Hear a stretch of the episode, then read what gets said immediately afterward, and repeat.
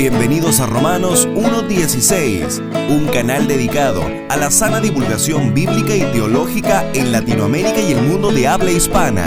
Teología, filosofía, espiritualidad cristiana y más, con Juan Paulo Martínez Menchaca.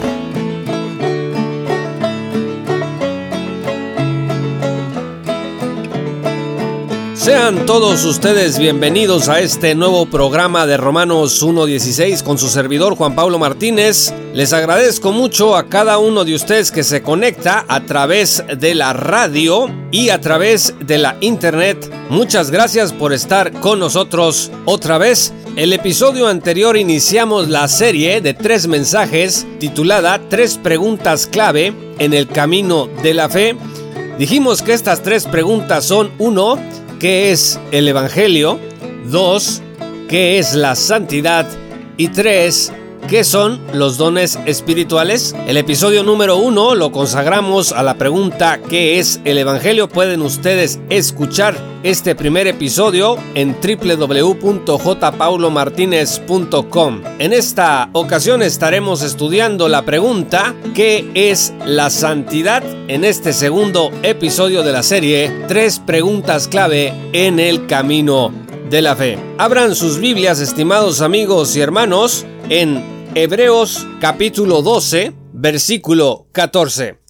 Fíjense que Hebreos capítulo 12, versículo 14 establece de una manera contundente una verdad que en la vida cristiana es necesario tener siempre presente. Porque una vez que entendemos cuáles son las buenas noticias del Evangelio, tenemos que comenzar a comprender que estamos llamados a la santidad. Fíjense lo que dice Hebreos capítulo 12 versículo 14. Seguid la paz con todos y la santidad sin la cual nadie verá al Señor. Sin santidad nadie verá al Señor. Amigos, nada puede ser más claro y contundente que esto.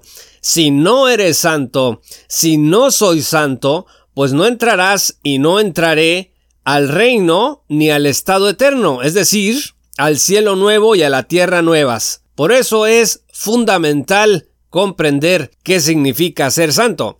Para comenzar, amables amigos, tenemos que entender qué significa que Dios sea santo. Si nosotros recordamos en el capítulo 6 del libro del profeta Isaías, allí se lee que Dios es tres veces santo. Fíjense lo que dice a partir del versículo 1 del capítulo 6 de Isaías. En el año que murió el rey Usías, vi yo al Señor sentado sobre un trono alto y sublime, y sus faldas llenaban el templo.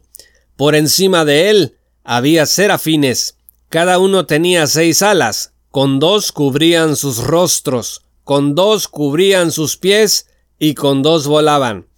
Y el uno al otro daba voces diciendo, Santo, Santo, Santo, Jehová de los ejércitos, toda la tierra está llena de su gloria. Dios, estimados amigos, es santo.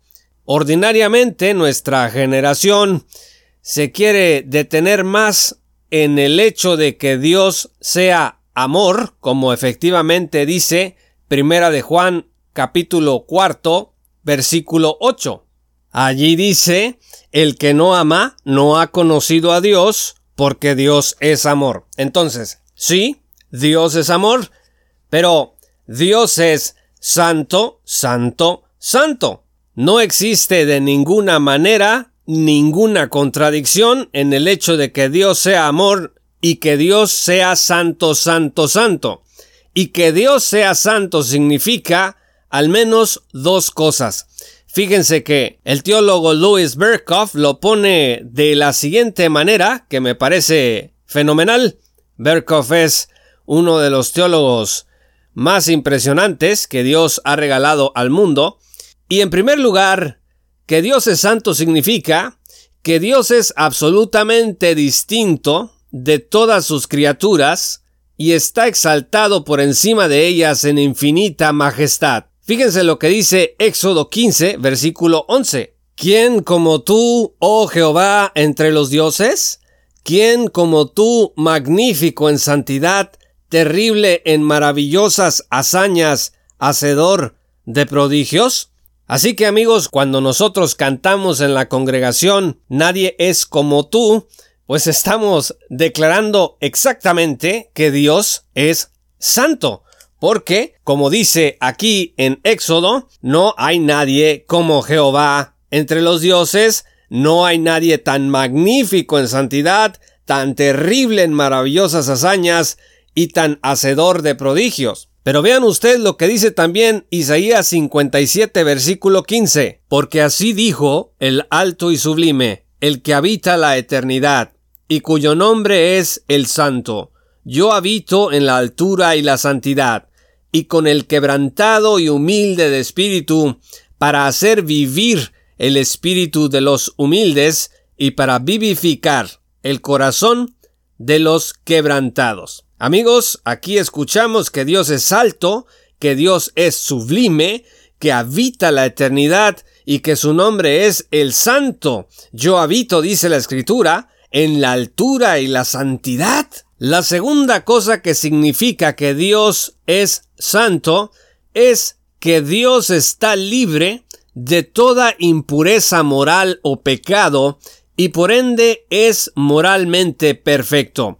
Y aquí quiero hacer una breve anotación porque lo primero que acabamos de decir acerca de Dios, que Dios es absolutamente distinto a sus criaturas, exaltado por encima de ellas en infinita majestad, como que eso no es tan estridente para el mundo, eso no incomoda a las personas en general, o sea, eh, la gente ordinariamente está dispuesta a aceptar que Dios es más poderoso que ellos, que Dios está por encima de ellos, que hay un poder superior, entre comillas, que está gobernando las cosas, pero cuando llegamos a esta segunda característica, como que el humor de la gente empieza a cambiar, porque ya estamos hablando de que Dios es moralmente perfecto, de que Dios es puro y que Dios es sin pecado. Vean ustedes lo que dice Primera de Juan capítulo 1 versículo 5. Este es el mensaje que hemos oído de él y os anunciamos. Dios es luz y no hay ningunas tinieblas en él.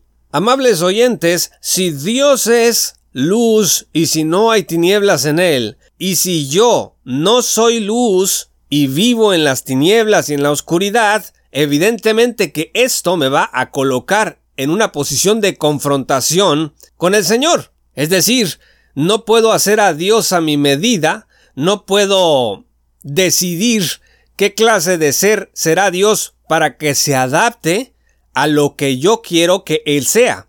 No, la escritura dice que Dios es luz y no hay ningunas tinieblas en él.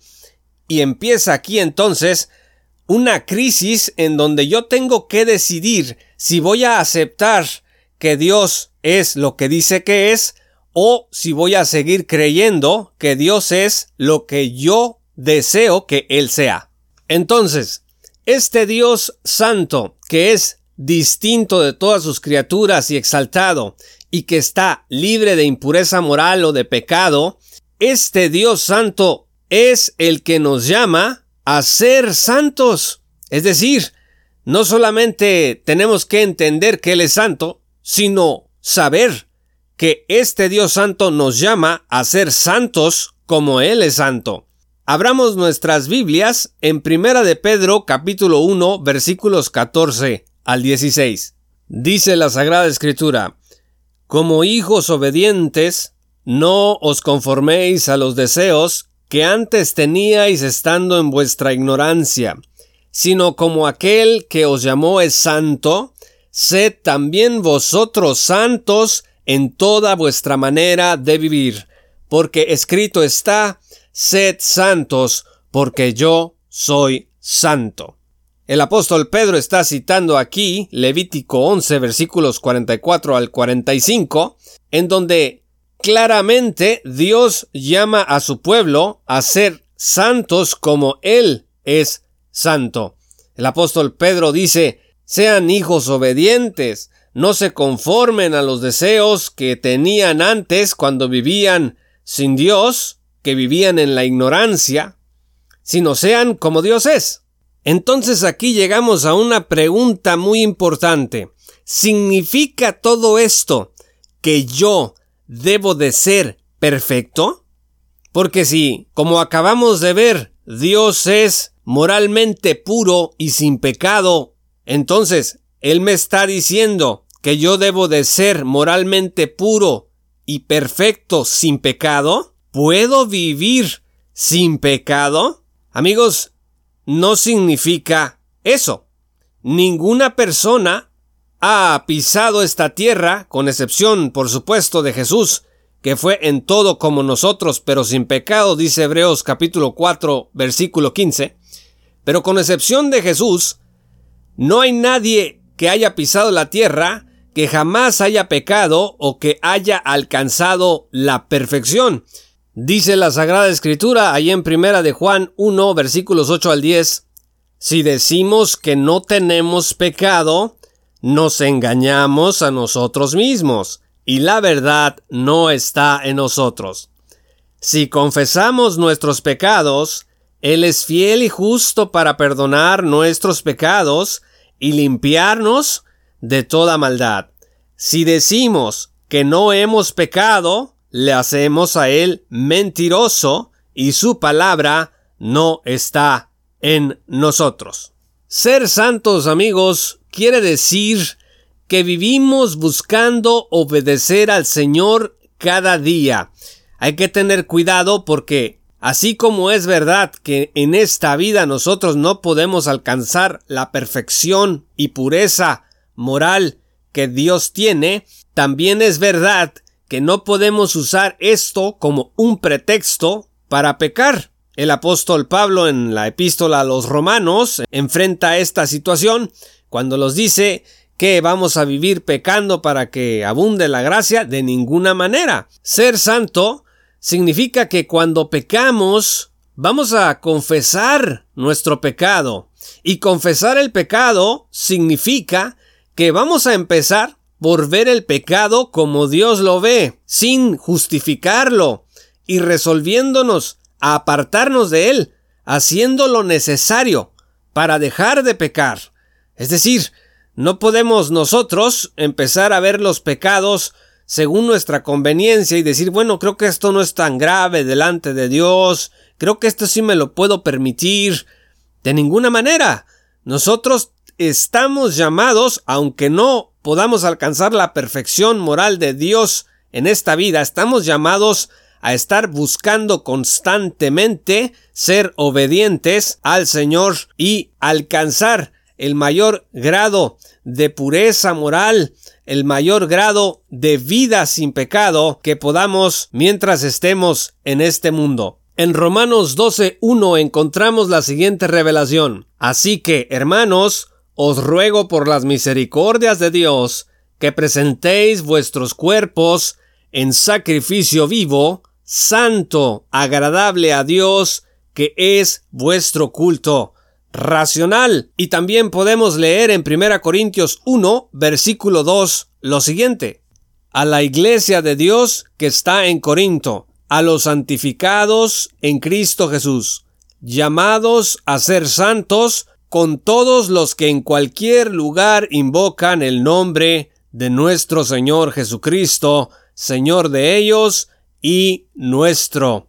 En estos versículos, mis amados amigos, encontramos este llamado a ser santos como Dios es santo. Noten ustedes que aquí en 1 Corintios 1 versículo 2 dice que somos llamados a ser santos con todos los que en cualquier lugar invocan el nombre de nuestro Señor Jesucristo. Es decir, esta revelación fue originariamente dirigida a la gente que estaba en Corinto, pero dice aquí explícitamente que también va dirigido a todos los que en cualquier lugar invocan el nombre de nuestro Señor Jesucristo.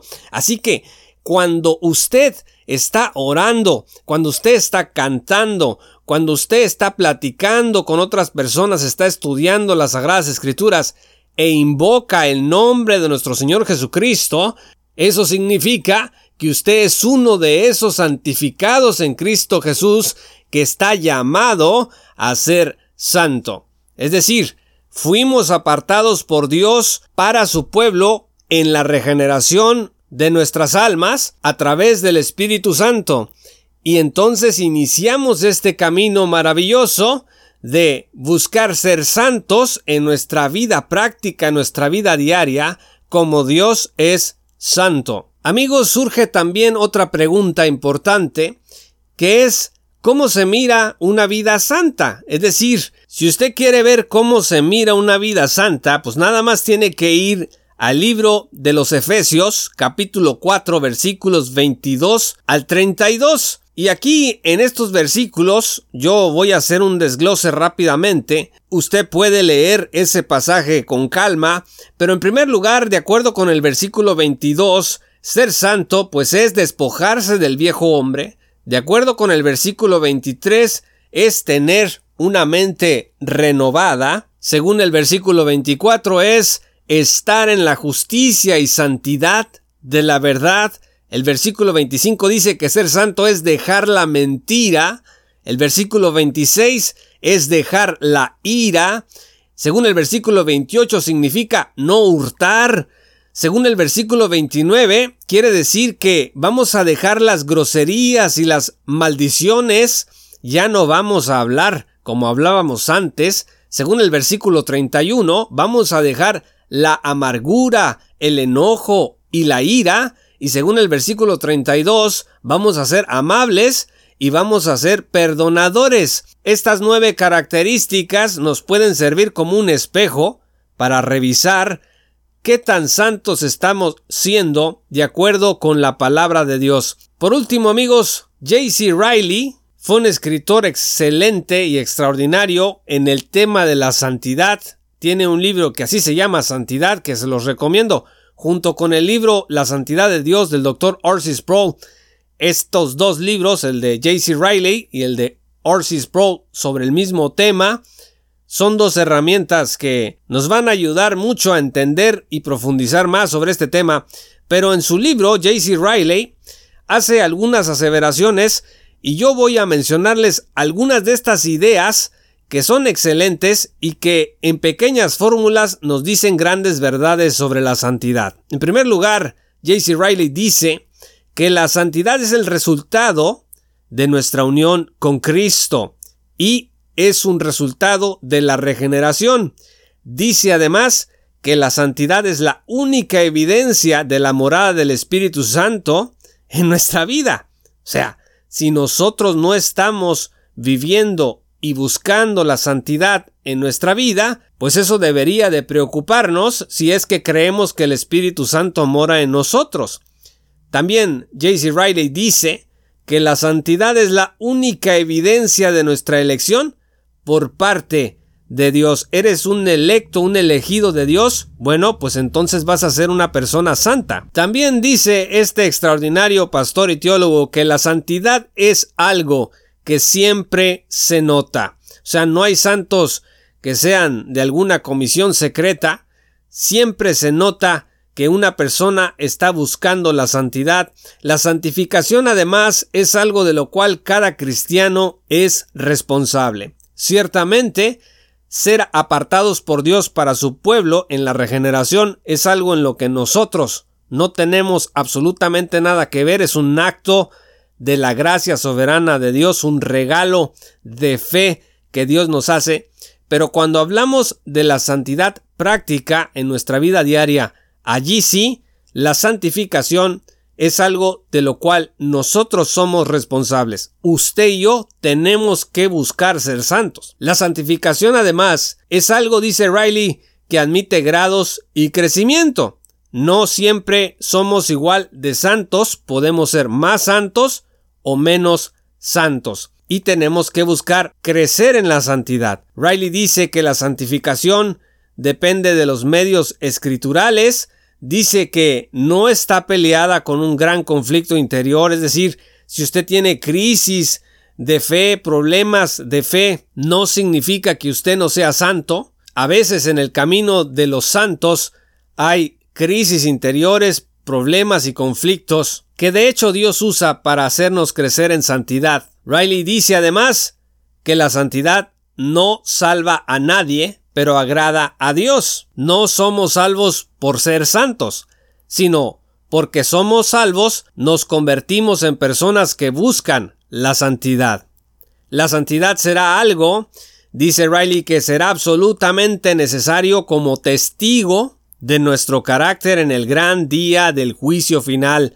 En ese momento, Riley dice, pues no va a haber, este, que bueno, pues yo nunca busqué la santidad, este, yo tenía problemas para ser santo, no me esforcé, Señor, pero aquí estoy para que me recibas en tu reino. Riley dice, pues es que la única evidencia para poder entrar al reino, pues va a ser que hayas buscado esta santidad. La santidad, además, es algo absolutamente necesario para entrenarnos y prepararnos para el cielo.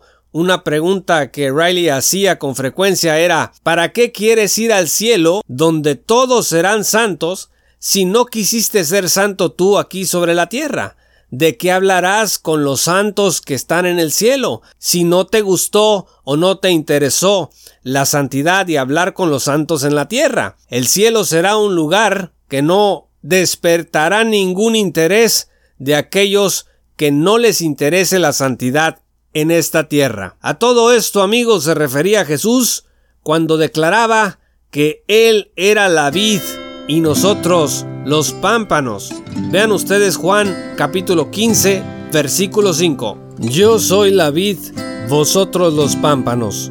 El que permanece en mí y yo en él, éste lleva mucho fruto, porque separados de mí, nada podéis hacer.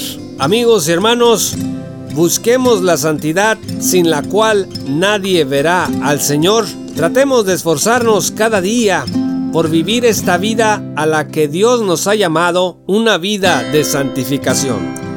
No nos desanimemos cuando encontremos crisis de fe, no nos desanimemos tampoco cuando hayamos pecado si es que verdaderamente nos hemos arrepentido de ello, porque dice la escritura que Dios nos limpia de toda maldad cuando nosotros confesamos que hemos ofendido a Dios. Nosotros somos los pámpanos, dice Jesús, siempre y cuando permanezcamos en Él y Él en nosotros, porque de esa manera y solo de esa manera llevaremos mucho fruto, pues separados de Él nada podemos hacer.